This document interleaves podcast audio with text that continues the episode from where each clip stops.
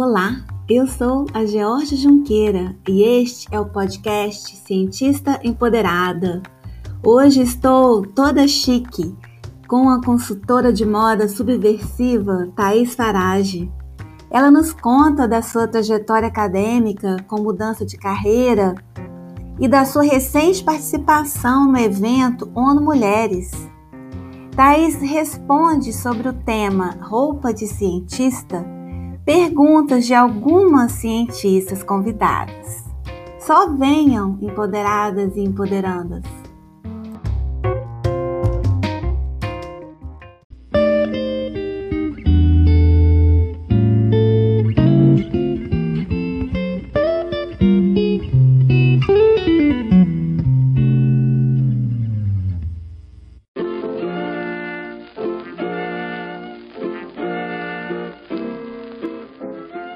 Thais Farage, estou muito feliz por você estar aqui no nosso espaço, no podcast Cientista Empoderada. Obrigada pelo convite, Jorge. Eu estou muito feliz, é um prazer estar aqui. Vou pedir desculpas públicas, gente, porque eu enrolei muito, eu desmarquei, remarquei várias vezes, porque eu, a minha vida anda bem caótica, mas eu queria muito fazer, então eu também não conseguia falar não, sabe? Eu fiquei, eu enrolei, mas que bom que deu certo. Deu certo, sim. Thaís, eu sempre inicio os podcasts pedindo para as minhas convidadas falarem das próprias trajetórias acadêmicas e profissionais, com o objetivo de inspirar e motivar outras mulheres. Desse modo, eu gostaria que você falasse da sua trajetória até aqui. Bom, eu sou formada cinema, eu fiz cinema na UF, eu sou uma entusiasta da faculdade de cinema, eu acho muito legal. É, quem trabalha com cinema não precisa necessariamente ter feito faculdade, mas a UF eu falo que para mim não foi só uma formação acadêmica do saber, assim, é para mim foi uma é, foi uma educação de gente mesmo, assim, de virar gente, sabe? De entender o mundo que eu vivo. A UF é uma faculdade extremamente, pelo menos o IACS, né, que é o Instituto de Arte e Comunicação Social da UF, é um ambiente extremamente politizado, extremamente engajado com os temas do momento, assim, de tudo que está acontecendo no mundo. É, a faculdade de cinema da UF foi uma faculdade criada pelo Nelson Pereira, que é um, enfim, um expoente do cinema brasileiro, uma pessoa super importante politicamente também, não só do cinema, sabe? Ele, ele tem uma história com 64, com toda com todo esse horror que a gente viveu. Então, isso estava muito presente na UF e foi muito importante para mim, assim. Eu sempre falo que hoje em dia quando eu penso o que eu faço, eu penso muito na responsabilidade que eu tenho com o meu fazer, tendo vindo de uma faculdade que é tão especial, que tão pouca gente pôde fazer e que, enfim, é uma faculdade pública, né? Então eu estudei com dinheiro público. Então isso para mim é muito importante nas escolhas que eu faço no todo dia. Eu fiz Aí, bom, aí fiz uma. migrei, né, de carreira, assim. Eu, eu trabalhava super com cinema, morava no Rio, estava super dentro da indústria. Aí me vi mudando para São Paulo e percebendo que o mercado era completamente diferente, que eu ia ter que começar do zero no sentido de conhecer pessoas, fazer contato, pedir trabalho. Aí eu falei, gente, se eu vou ter que começar do zero, eu acho que eu quero mudar de carreira. E aí eu comecei a, a cogitar trabalhar com moda, fui estudar jornalismo de moda e aí, nesse meio tempo, descobri que o que eu gostava mesmo era consultoria. Fiz uma formação em consultoria de moda, hoje em dia eu já fiz mais três. E deixa eu ver o que mais. E aí fiz uma, tô terminando agora entregando o TCC de uma pós-graduação na USP de gestão e estética de moda. E eu me sinto um fiasco porque eu ainda não consegui fazer mestrado. Já falei com a Georgia sobre isso várias vezes que eu quero que ela me ajude. Mas acho também ah, que, que, é muito difícil é, a gente, enfim, pode conversar depois disso com mais calma, mas acho muito difícil é, o mestrado em moda no Brasil. Assim, tem muito poucos lugares onde tem temas que acho que são mais próximos do que eu gosto, do que eu estudo. Acho que ainda no Brasil a moda é muito ligada a estilismo ou a têxtil, né, materiais, assim. Então, eu ainda não consegui me encontrar. Mas é isso, acho que é esse é o meu, meu resumo acadêmico. você chegou no evento ONU Mulheres? Ah, foi muito, foi muito, fui convidada, assim. O que aconteceu foi o seguinte: eu virei consultora de moda. Consultora de moda, a princípio, é uma profissão de trabalhar sozinha, né? Eu nunca gostei de trabalhar sozinha, acho que principalmente porque eu vim do cinema, onde eu sempre fiz no coletivo, sempre trabalhei em equipe. Eu não gosto de trabalhar sozinha. E aí, desde que eu comecei essa consultora de moda, eu fiquei tentando inventar um jeito de ter equipe, porque em tese não tem um modelo de negócio para consultora de moda. Eu tive que inventar um jeito de fazer. E aí, desde sempre, como eu falei da coisa da minha responsabilidade, é uma coisa que eu penso muito, eu falo muito pouco sobre isso, mas eu penso tudo, todas as minhas decisões são muito pautadas no que eu acredito que é a minha responsabilidade, né? E aí eu sempre, desde o dia 1, eu pensei em como criar uma empresa que fosse, é, que tivesse como pilar a diversidade. É, eu queria, a princípio, uma empresa feminina e entendi muito rápido que eu só, assim, o meu olhar, né, a mulher que eu sou não, não dá conta de todos os femininos. Então, eu precisava ter mulheres diferentes de mim para de fato ter uma empresa que fosse feminina. E aí assim foi, assim, a gente faz muita as nossas, é, enfim, quando a gente divulga uma vaga de emprego, a gente já divulga falando quais são é, que a gente prioriza mãe solo, mulheres negras, é, mulheres trans, enfim, a gente já já começa a seleção por aí.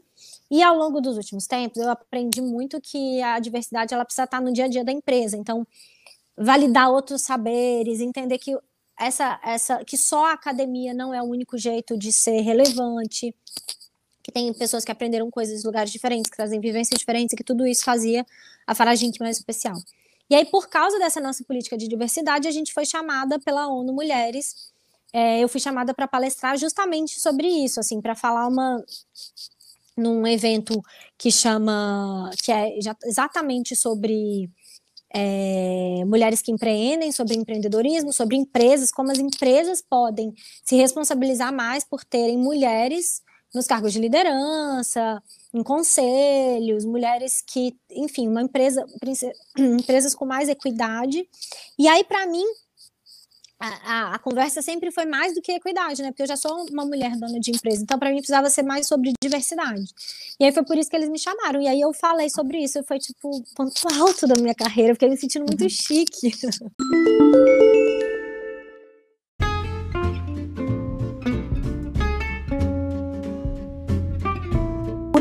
tema hoje, né, do podcast é roupa para cientista. Eu poderia simplesmente fazer uma pergunta, Thaís, o que você acha que seria uma roupa para cientista? É uma roupa tecnológica, confortável, funcional, clássica, enfim, mas o tema é muito mais, muito mais abrangente do que isso, né? Então, tá. Eu tenho aqui três perguntas de três cientistas. Ai, eu, que demais! Então eu vou ler uma pergunta e depois, no fim, a gente faz um viés, né, com o que faltou falar, tá bem? Tá bom. Então, a primeira pergunta é da cientista Zélia Ludwig. Como você vê o uso de novos materiais? A redução do desperdício no processo de produção e o uso de novas tecnologias na indústria da moda e do vestuário de modo a reduzir os impactos ambientais e criar uma moda mais diversa. Ó, eu acho muito legal. Eu sou, eu sou bem entusiasta de fashion tech, então usar a tecnologia na moda e, e de fato produzir é, novos materiais. Eu amo tecido tecnológico, é uma das coisas que eu pesquiso e procuro para comprar e, e, gosto de saber o que está acontecendo. É, Acho que de maneira geral, a gente ainda, ainda é muito caro, né? Então, quem usa, sei lá, por exemplo, Stella McCartney usa umas coisas incríveis de tecido tecnológico, mas é uma fortuna. Mas tem já outras marcas fazendo, tem outras coisas acontecendo. Por exemplo, acho que no mundo fitness tem muita coisa de tecido tecnológico legal. Eu acho muito legal, mesmo. É, sou super entusiasta. Agora, eu acho também que a gente fica. É, eu acho que também vai. Tem uma outra discussão que eu acho muito importante a gente ter, é, do quanto a gente precisa dessa justificativa da sustentabilidade, do ser correto, para poder gostar de moda, para poder falar de moda, sabe? Eu que trabalho com, como consultora de moda, atendo mulheres todo dia e formo outras mulheres como consultora de moda, eu percebo que muitas vezes a gente é, precisa se desculpar por gostar de moda e o jeito de se desculpar é falando, olha, mas eu estudo uma coisa que está melhorando o mundo, mas a moda, é a tecnologia da moda para ela ser mais sustentável. Eu acho ótimo, eu acho que todo mundo tem que se responsabilizar por melhorar o mundo, inclusive é, pensando jeitos de fazer menos desperdício, de ter menos impacto ambiental e não só quem trabalha com moda, sabe? Mas eu fico, mas enfim, era só um adendo que eu acho que eu acho importante fazer, né? A gente tem muita culpa com moda. A gente acha moda feio, fútil, sem relevância. É, então eu fico pensando também o quanto a gente às vezes abraça esse viés para se desculpar por, por ser apaixonada por moda, sabe? Porque afinal de contas eu vejo muito pouca gente, muito pouca mesmo, é, gente de tecnologia, de softwares, de telefones, de computadores, de enfim, de indústria mesmo de tecnologia da comunicação, falando sobre isso. E enfim, uhum. quanto tempo, né, a gente, assim, a gente quanto quanto essa também indústria também explora as pessoas, o quanto de descarte a gente tem. Então, acho que vale a gente pensar, assim, porque, enfim, eu, eu, eu, fico muito magoada, assim, bem ou mal, moda é o meu business, sabe? Então, eu, eu obviamente acredito sim, a moda tem muito para melhorar e para se repensar. Mas eu fico sempre pensando, será que a gente, não, a gente não tem tanto rancor da moda porque ela é uma indústria feminina? majoritariamente, enquanto as indústrias masculinas estão aí poluindo há séculos, destruindo há séculos, maltratando há séculos, explorando há séculos, e a gente é mais tolerante. Uhum. É algo a se pensar mesmo. Mas é isso, falado. eu espero que. É, não, mas eu espero de fato que a tecnologia melhore os tecidos, faça com que as coisas sejam mais sustentáveis. É, sou uma super entusiasta mesmo, acho que tem muita coisa legal acontecendo, espero que ganhe escala e. Ah, eu acho que não. E acho que é um lugar que não tem volta, entendeu? Eu acho que que vai acontecer mesmo, que, que as coisas ainda, ainda é muito pequeno, né? Mas acho que é um lugar para onde a moda vai, quer a gente queira, quer não. Eu acho que um outro, uma outra sustentabilidade que eu acredito muito hoje em dia é de produzir menos mesmo. Assim, a gente precisa fazer menos roupa, ponto. Precisa pegar as roupas que já tem no mundo e dar um jeito de reaproveitar, sabe? Eu acho que essa é uma sustentabilidade que eu acredito mais hoje em dia. É, produzir o que produzir, produzir com muita qualidade para ser reaproveitável é, e pegar. A gente já tem muita roupa, não precisa. Assim, se você for pensar em quantidade de roupa que tem no mundo, não nenhuma marca precisa produzir mais nenhuma camiseta. Não precisa ter mais uma marca de moda. É óbvio que isso não se sustenta porque a gente, enfim, a gente é essa sociedade do, do novidade, a gente quer o novo, a gente quer consumir novos designs, novos modelos, novas coisas, novas ideias. Isso se traduz em roupa também. Mas eu acho que a gente precisa fazer um esforço consciente, todo mundo, para consumir mais do que já existe, sabe? Muito bom.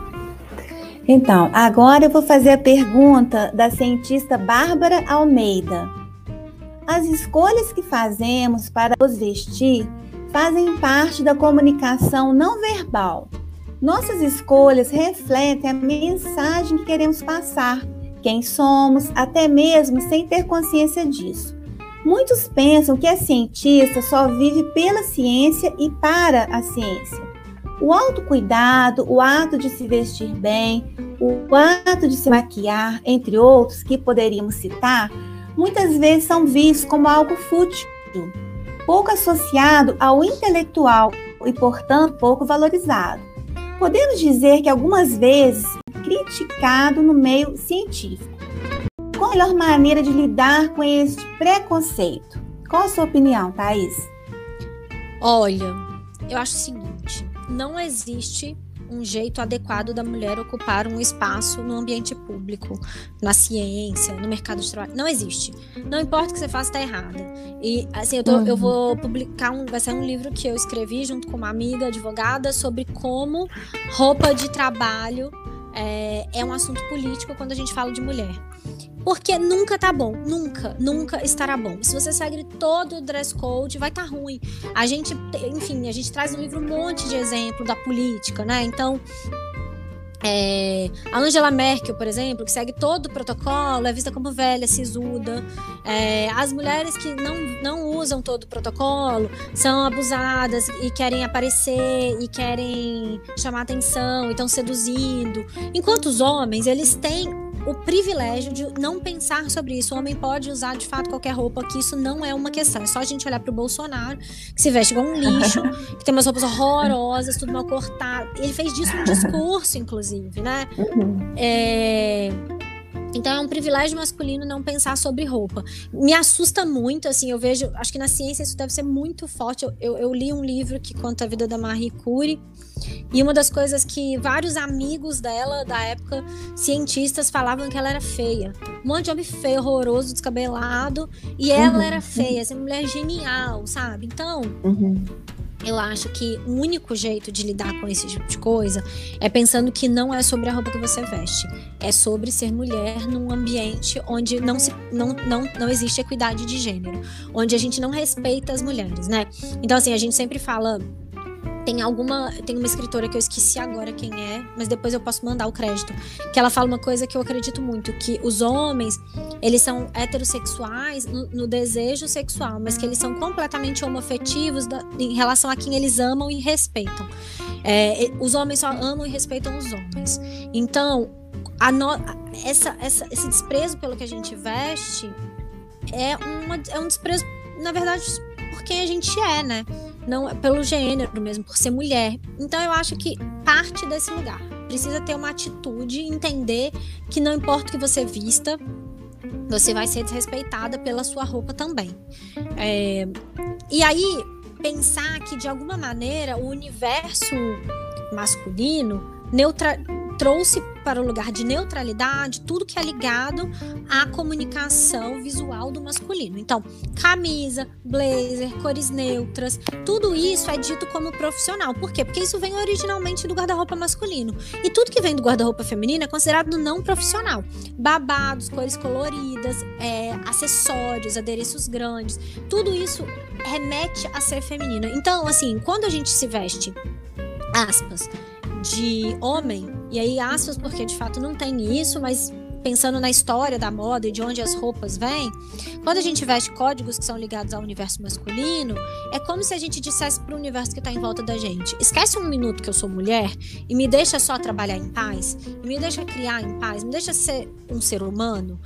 Eu acho que é muita ideia da Simone de Beauvoir do do, do, segundo sexo, né? Isso funciona também na roupa. A gente se veste em relação ao masculino. A gente está sempre se referindo a ele, ou negando ou reproduzindo.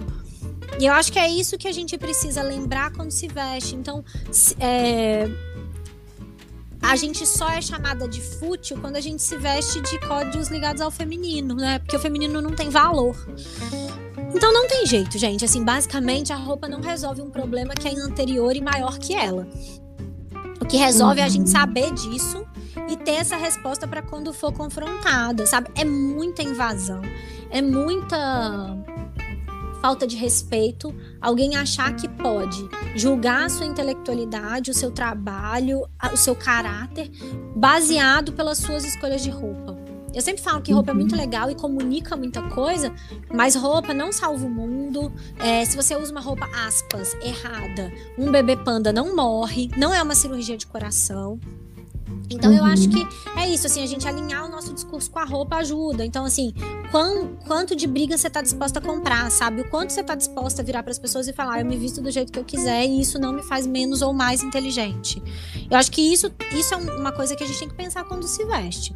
Infelizmente, eu, eu queria que todo mundo fosse mais livre. Mas eu, por exemplo, tô, eu tô disposta a brigar muito. Esse é o meu tema da vida. É a coisa que eu mais estudo é isso, né? Roupa de mulher no ambiente de trabalho. Então, quando eu vou estar numa situação é, muito masculina, eu faço questão que a minha roupa incomode. Eu quase quero que esse assunto venha para que eu possa falar: você está sendo machista, isso é um lugar de privilégio masculino, achar que a sua roupa é um lugar de neutralidade. Porque que, sabe, eu gosto dessa discussão, ela me interessa, mas eu entendo que não interessa a todo mundo. Nesse ponto, coloco a pergunta da cientista Juliana Fedossi sobre o estereótipo geral do cientista, que é representado por jaleco, cabelo preso, etc. e sobre os estereótipos entre as diferentes áreas do conhecimento. Sobre a questão de se vestir mais formalmente, ou seja, menos feminino, em ambientes acadêmicos mais masculinos. Porque tem isso também. Se a gente está em um ambiente acadêmico mais feminino, a gente se sente mais livre, livre para vestir o que a gente quer vestir, né? Tem isso uhum. também, né, Thaís? Tem. É, assim, foi o que eu falei, eu entendo completamente as mulheres que preferem se adaptar ao dress code do que todo dia ter que ter essa conversa, sabe? Eu uhum. entendo, porque é muito desgastante. E é isso, a gente às vezes só quer trabalhar. Eu só acho que aí tem uma balança que é importante pensar, que é o quanto te é desconfortável se vestir de outra pessoa que não você mesma. Porque se vestir da gente mesma é também uma potência, sabe? É a nossa chance de estar por inteiro no mundo. E se roupa é um discurso, é a nossa chance de falar com as nossas próprias palavras, sabe? Então, quanto, quando, o quanto a gente está abrindo mão da nossa narrativa quando a gente prefere usar uma roupa para se esconder e não uma roupa que de fato é, comunica quem a gente é. E eu entendo que muitas vezes a gente vai precisar se esconder mesmo, sabe? Mas eu acho que vale ter esse questionamento para a gente ousar incomodar um pouquinho que seja. Acho que cada uma pode uhum. escolher uma medida, assim, mas um pouquinho, se der, é bom, sabe? É, eu sempre falo isso, assim, o meu universo ele é muito feminino e eu trabalho com moda, então a expectativa da minha roupa é outra. Mas eu transito em universos muito tradicionais, enfim, por causa do meu marido, por causa de outras coisas do meu trabalho. E eu, e eu, eu gosto muito do desconforto que isso causa, assim. Eu faço questão desse desconforto. Eu acho que é o meu jeito de levantar uma bandeira, sabe?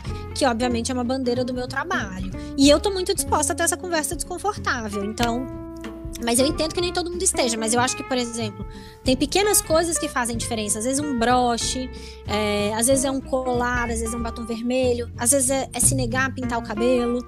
É, eu acho que vale pensar onde dá para colocar, sabe, um pouquinho para isso ir ganhando força. E eu acredito muito que quando a gente sabe o que, que acontece quando a gente se apropria desse discurso de não, as roupas tradicionalmente masculinas não são mais formais. Elas não, elas não estão num lugar de neutralidade. Isso é um discurso como todos os outros do patriarcado. Então, quando a gente entende que isso é um discurso machista e patriarcal, eu acho que a gente ganha muito mais força para usar o que a gente quer.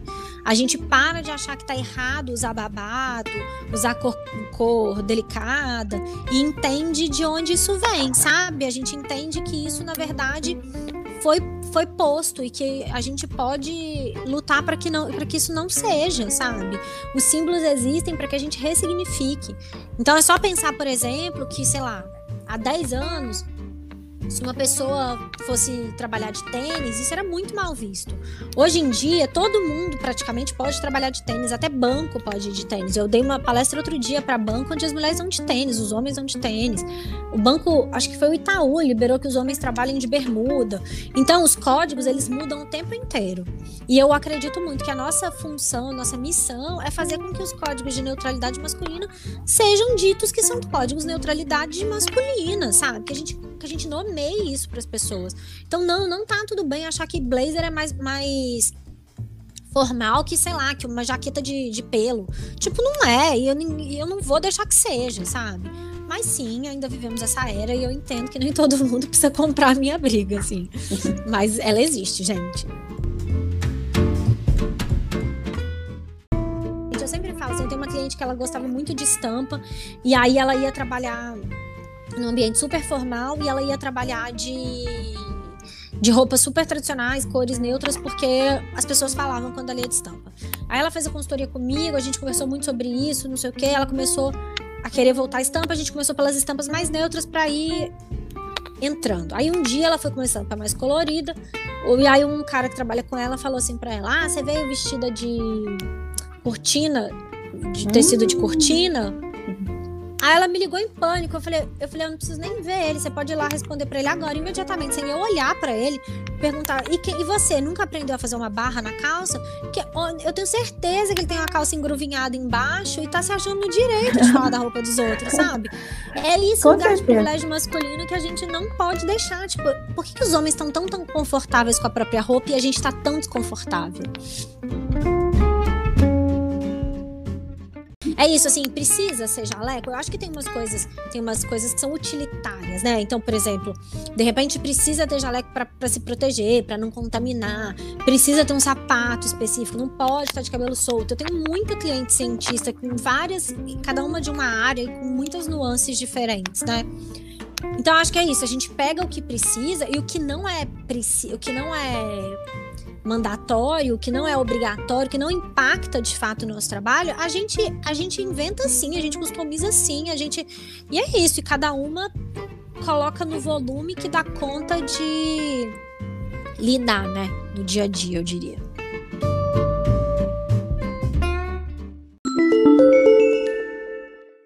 Manda uma mensagem para as donas dos próprios rolês. Eu recebi de uma aluna uma cartinha, um cartão tão lindo, assim, que falava exatamente isso. Obrigada por me ensinar não só a ser dona do, do, meu rolê, mas por ser dona do meu desejo. E é isso que eu realmente desejo para as outras mulheres, que a gente consiga de fato desejar ouvir o nosso desejo, né? E não ficar atendendo ao desejo do outro sempre.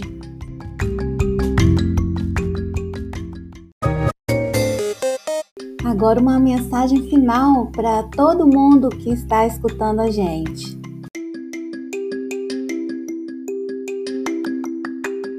Olha, eu acho, assim, é... tem um dado do Sebrae que sempre tem duas coisas que sempre mexem muito comigo, assim, muito, profundamente. Que eu, inclusive, toda vez que falo, quase choro. Porque me, assim, me toca muito, que são, primeiro, a Virginia Woolf, que naquele livro dela, Um Teto Todo Seu, ela fala que as mulheres sempre foram, em qualquer época da história, o grupo mais pobre. É, a mulher sempre é pobre, ela, ela, ela, ela é sempre o grupo mais pobre, ela é sempre o, o, a, a, considerada maluca, a bruxa, a histérica, a doida, a que não tem espaço para fazer.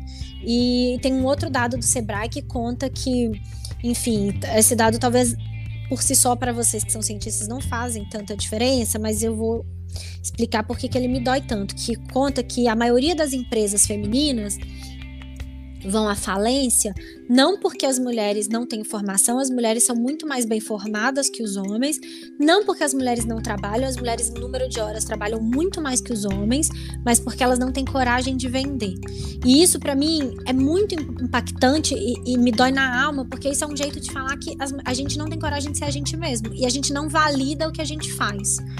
É, então eu acho que assim, como mensagem final, o que eu diria é que a gente precisa a gente precisa jogar no nosso time, sabe? A gente precisa defender o que a gente é, o que a gente gosta, o que a gente quer. A gente precisa ser dona dos nossos desejos e dona das nossas ações, das nossas vontades, dos nossos, dos nossos fazeres. É, e aí muitas vezes a gente é atropelada pela maternidade, pelo cuidado com o outro, e a gente precisa sempre justificando o outro na nossa frente. Não deixa, gente. Assim, eu, eu acho que o que eu queria mais falar nesse podcast é isso. Assim, ninguém é mais importante que a gente mesmo. Para cuidar do outro, a gente cuida primeiro da gente. E isso se revela, é, é, isso se revela também na nossa roupa, sabe? É, que a gente consiga usar as roupas que a gente acredita, que a gente gosta, que faz a gente se sentir melhor, mais confortável, mais bonita, mais inteligente, que a gente use os nossos símbolos de força e não os símbolos de força que foram dados pra gente pela sociedade, que a gente consiga se notar e se celebrar todo dia. É, é, isso, assim, acho que a gente pode usar roupa como discurso e, e falar com as nossas próprias palavras é uma revolução, gente. Não vamos abrir mão disso. E, e acho muito chique falar que é cientista. Pronto, falei.